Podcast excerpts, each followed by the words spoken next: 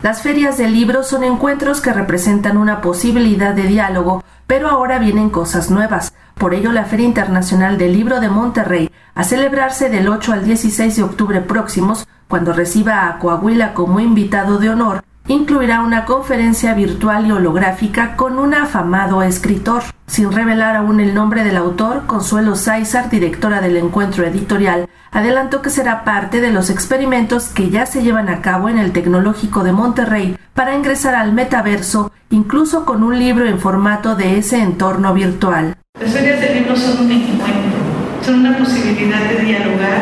Quiero decirles que en el TEC de Monterrey estamos empezando a desarrollar el metaverso un libro en metaverso. Y quiero decirles que vamos a tener conferencias en holograma.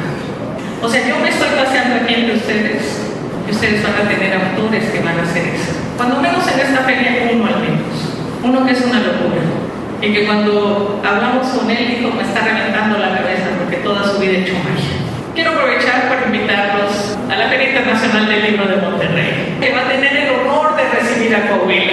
Estaremos abiertos del 8 al 16 de octubre y los espero en Monterrey porque Monterrey a leer en Coahuila. Durante su participación en la Feria Internacional del Libro de Coahuila, la exdirectora del Fondo de Cultura Económica y expresidenta del Otrora Consejo Nacional para la Cultura y las Artes, también se refirió a la naturaleza del libro como un invento inmejorable, el cual, sin embargo, adquirió un auge inusitado en su formato electrónico a partir de la presente pandemia, por lo que el libro electrónico, según ella lo concibe, es la mejor vía para democratizar la lectura, sobre todo en lugares apartados donde no existen las librerías físicas.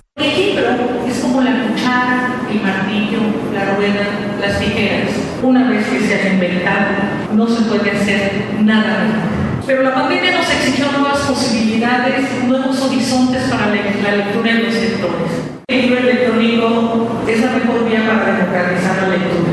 Pienso en mi pueblo, en la Caponeta, donde nunca ha habido una librería. Entonces, si no hay librerías, pues tiene que haber una posibilidad de descargar en un artículo donde uno pueda leer. Pero las series de libro jamás van a desaparecer. Estamos frente a la lectores más grande de la historia. Los muchachos están leyendo más que nunca. Tal vez no lo que querramos, no lo que nos guste, pero esa generación mejor. Desde Saltillo, Coahuila, para Radio Educación, Sandra Karina Hernández.